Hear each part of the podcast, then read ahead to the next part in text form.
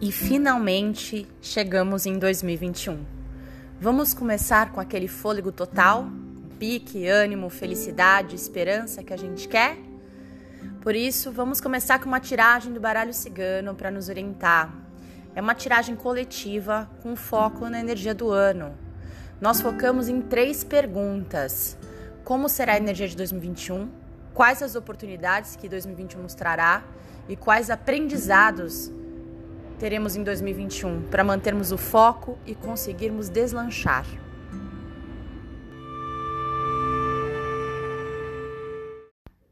Este ano sugere a necessidade de equilíbrio entre razão e emoção.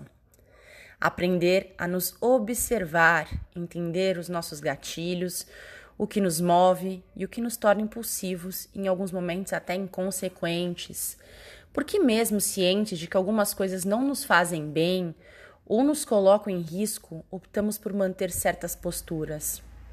Nesse ano, não vai adiantar apontar os nossos dedos para os outros.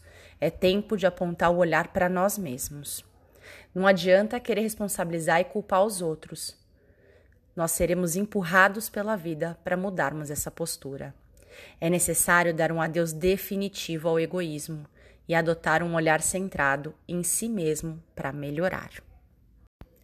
Teremos muita energia de esperança, paz e amor sendo trazida pelo sagrado, mas caberá a nós regar constantemente este presente recebido.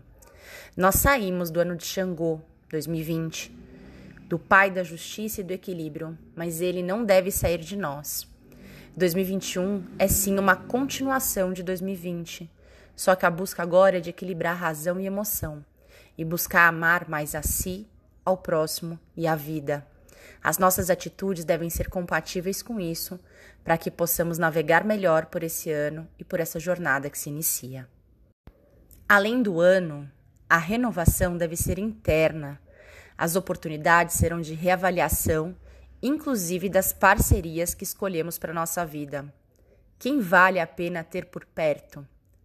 E quanto estamos disponíveis para as coisas boas que a vida nos traz. Honramos a confiança do que nos cercam ou prometemos coisas que não podemos cumprir? A grande proposta é ser racional nas escolhas e no diálogo, ser amoroso nas relações e no respeito com a vida e com as emoções de todos.